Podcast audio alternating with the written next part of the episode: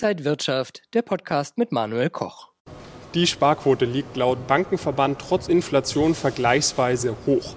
Doch wie viel Geld legen die Deutschen denn wirklich zur Seite? Darüber spreche ich heute hier an der Frankfurter Börse mit dem Börsenexperten und Chefredakteur von Inside Wirtschaft, Manuel Koch. Manuel, wie hoch ist denn die aktuelle Sparquote wirklich? Ja, dieses Jahr wird eine Sparquote von 10,6 Prozent erwartet, äh, laut einer Analyse des Deutschen Bundesverbands der Volksbanken und Raiffeisenbanken. Und von dem verfügbaren Einkommen, wenn man 100 Euro zur Verfügung hat, dann werden davon 10,60 Euro also beiseite gelegt. Und äh, private Haushalte sparen im Schnitt je Einwohner in Deutschland bisschen weniger als 250 Euro im Monat. Das ist allerdings weniger als in den Sparrekordjahren 2020 und 2021.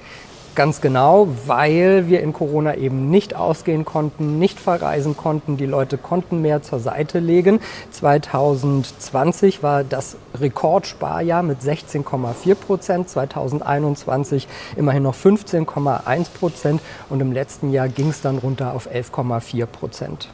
Es wird aber erwartet, dass die Sparquote noch weiter sinkt.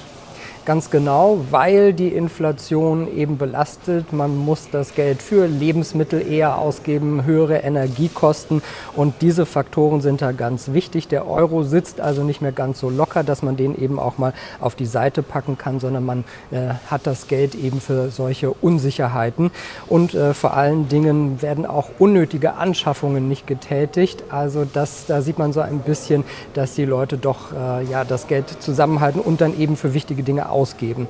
Und äh, man muss auch sagen, die Sparquote ist aber immer noch ganz ordentlich. Wir sind so ungefähr auf dem Niveau vor Corona. Und wie ist deine persönliche Prognose? Wie wird sich das Ganze weiterentwickeln?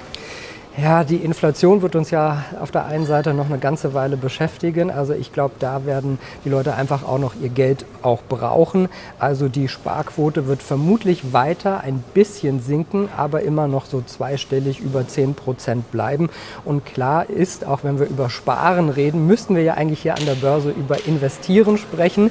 Äh, ein ETF-Sparplan ist sozusagen das Sparbuch äh, des 21. Jahrhunderts. Also das Geld, was man da vielleicht vielleicht zur Seite legt. Ein bisschen davon sollte man möglichst auch an der Börse anlegen, langfristig in die Altersvorsorge, in möglichst nicht so risikoreiche Anlagen wie zum Beispiel ETF-Sparpläne. Vielen Dank an den Börsenexperten und Chefredakteur von Inside Wirtschaft, Manuel Koch.